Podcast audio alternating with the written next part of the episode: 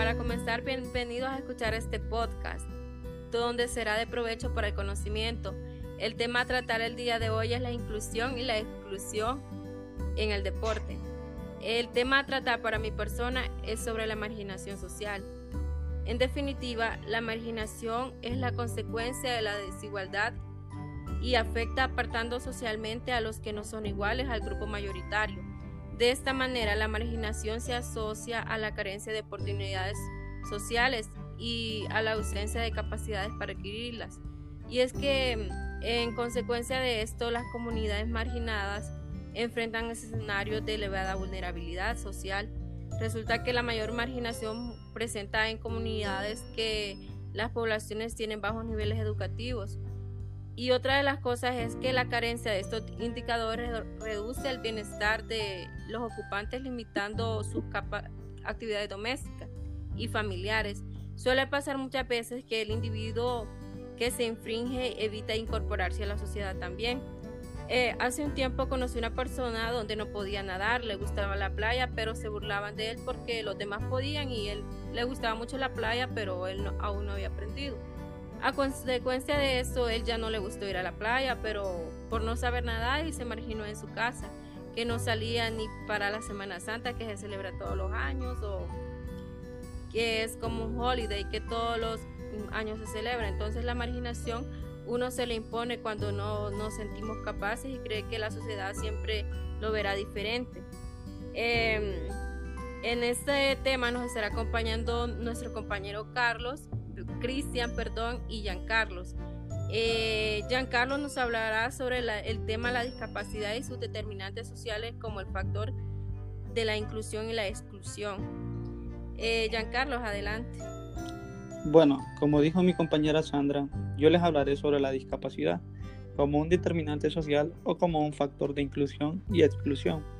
Bueno, podemos hablar de que el deporte en este tema pues eh, ha ido evolucionando a través del tiempo ya que en tiempos pasados podemos decir que no había una inclusión de lo que es de una persona con determinada discapacidad física o determinantes para llevar a cabo un deporte. En eso ha ido evolucionando el deporte y es que el deporte es un fenómeno social de amplio eco mediático y cultural que se ha convertido en los últimos años en una de las construcciones sociales más dinámicas por la implicación que la ejecución de su práctica tiene en los diferentes ámbitos de la vida. Vale la pena mencionar que el deporte como medio de inclusión debe abarcar el concepto de la diferencia a través del cual no se discrimine a la persona por su condición centrado a la atención pública. Esto nos quiere decir que no podemos discriminar en un deporte a una persona ya sea por sus capacidades o por su estado económico o por diferencias que tengamos nosotros hacia esa persona. Y es que el motivo por el cual el deporte de alto rendimiento no puede definirse solo como una acción motriz que permite al sujeto expresar sus potenciales físicas y mentales, dichas reglas son fijadas por las federaciones e instituciones deportivas, sino también como un reflejo social y de privilegio. Optimizando la relación entre las capacidades físicas de una persona y el valor social del ejercicio deportivo a realizar, obviamente se tiene en cuenta que esto recae en una divergencia sobre la concepción de inclusión y exclusión al proporcionar el acercamiento social. Algunos ejemplos para la inclusión social son igualdad de derechos, acceso público, igualdad en las razas y entre otros que cabe mencionar. Para culminar, dejaré a mi compañero Cristian que él continuará con el siguiente tema a abordar, que es el deporte adaptado. Adelante, compañero Cristian. Siguiendo el tema de la inclusión y exclusión social en el deporte, como lo ha mencionado mi compañero Ian Carlos, yo les daría a conocer lo que resta de dicho podcast y corresponde al deporte adaptado. Como concepto es la disciplina deportiva cuyas reglas han sido adaptadas para que pueda ser practicado por personas que tengan una discapacidad física, visual e intelectual se ha dado a conocer que la visión del deporte adaptado eh, es como un proceso de socialización de las personas en condiciones de discapacidad. Eh, también permite dar una mirada hacia los determinantes que se involucran dentro del proceso de inclusión-exclusión de esta población. En dicho rol deportivo como formación hacia el alto rendimiento. al igual que su interrelación con los determinantes sociales, eh, tanto en orden estructural como en orden intermediario, que interfieren en la inclusión y exclusión, principalmente en los adolescentes en condición de discapacidad sensitiva física en la práctica del deporte.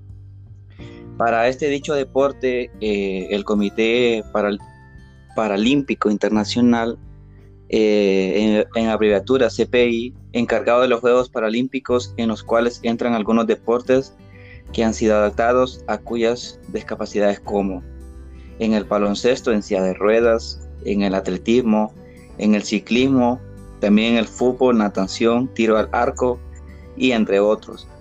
Para estos Juegos que, el Comité Paralímpico Internacional ha hecho, se ha modificado, por ejemplo, en el baloncesto, en el balonmano, eh, las sillas de ruedas se han modificado para que los eh, participantes puedan eh, jugarlo de una forma que puedan hacerlo, porque ellos se les dificulta en las sillas de ruedas.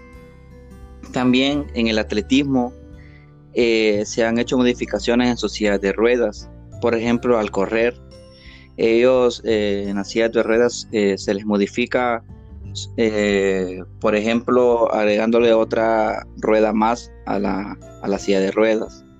También como en el ciclismo, lo hacen un tipo eh, bicicleta. Por ejemplo, cuando una persona tiene discapacidad de no tener los dos pies, eh, los pedales de, la bicicleta se los hacen adaptados a las manos y así pueden eh, participar de este deporte. Así como en el fútbol, también en la natación. Un ejemplo bastante claro es en el tiro con arco que ellos eh, tienden a tener una capacidad, por ejemplo, de una mano, de, un pie. Entonces, eh, este evento ya lo hacen con esa especialidad, eh, reflejado a lo que a la que discapacidad que ellos tienen. Nuevamente, mi compañera Sandra les aclarará por qué este deporte es una herramienta para la inclusión y exclusión. Adelante. Bien, déjenme les cuento. El deporte es una fantástica herramienta para el desarrollo de cualquier individuo o sociedad. Y es que la práctica deportiva no solo engloba la parte física, sino que va mucho más allá, aportando importante beneficio a las personas, también sociales y de crecimiento personal. Asimismo, facilita la adquisición de valores y fomenta un desarrollo personal y social que mejora al individuo en sí y en sus relaciones sociales por este motivo es que la práctica deportiva resulta fundamental en aquellas personas que, viven en situación de vulnerabilidad o riesgo social. Y es que gracias al deporte podemos equilibrar un poco más esta balanza de desigualdad existente hoy en día en la sociedad. El deporte no hace distinciones entre personas, la raza, el sexo, la condición o el origen social. Son motivos excluyentes a la hora de jugar o entrenar todos partimos desde el mismo punto frente al deporte. en una revista que se llama el Centro Fundación, Rafa Nadal afirmó que independientemente de la condición social o económica, el deporte es una gran herramienta que favorece la inclusión social. Y es que, como dije anteriormente, por medio del deporte evitamos que los individuos sean excluidos. Sin embargo, son invitados a la integración para el disfrute. Eh, factores el por qué algunas personas incluyen a los demás mm, o se sienten excluidos. Eh, algunas personas se sienten excluidas por su posición social, porque si es pobre entonces no lo no son admitidos a algún equipo que quieran jugar o por el color de piel. Eh, aquí típicamente en Honduras las personas de color mm, trigueña eh, son bastante excluidos la apariencia física con respecto a que si es una persona gordita, entonces excluida, porque en educación física se habla más que todo que hay que ser una persona fitness y todo eso. Entonces también entra eh, el analfabetismo, que hay personas que también solo sacaron sexto grado y por eso a veces son excluidas y como dije anteriormente, la extrema pobreza. Y para finalizar, para que haya igualdad en la sociedad se debe tener en cuenta muchas cosas. Y es que por ello mis compañeros Cristian y Giancarlo les explicarán acerca de la caracterización de la equidad. Adelante, compañero. Bueno, para culminar este tema general, mi persona y Giancarlo le estaremos hablando de lo que resta. Entonces, la explicación del origen de estas inequidades entre los grupos sociales eh, usualmente se fundamenta en las perspectivas teóricas que afectan en la práctica de este dicho deporte para las personas en condición de discapacidad, ya como factor de comunicación social, el deporte debe ir junto al desarrollo de la sociedad temporánea. Eh, como, eh, como siguiente, el compañero Giancarlo le estará hablando de los últimos temas. Les hablaré un poco de lo que es la equidad social, ya que es uno de los problemas que más atención ha recibido en Latinoamérica en los últimos años. Si existe equidad social, el acceso a la educación y el conocimiento técnico por parte de todos los elementos sociales repercutirá positivamente en eliminar barreras sociales, económicas, culturales y permitiendo una mejora de la situación global de la comunidad. Un ejemplo de ello sería muy claro en una familia que cuenta con un pequeño terreno, pero que encuentra en una situación de riesgo social, con dificultades económicas. Esto sería un ejemplo muy claro para la sociedad, ya que no solo las dificultades existen en el ámbito del deporte. Bueno, espero que esto así haya sido por hoy eh, algo de mucho provecho y de conocimiento para los oyentes. Esperamos estar en otra ocasión llegando hasta sus hogares. Gracias por escucharnos y hasta la próxima.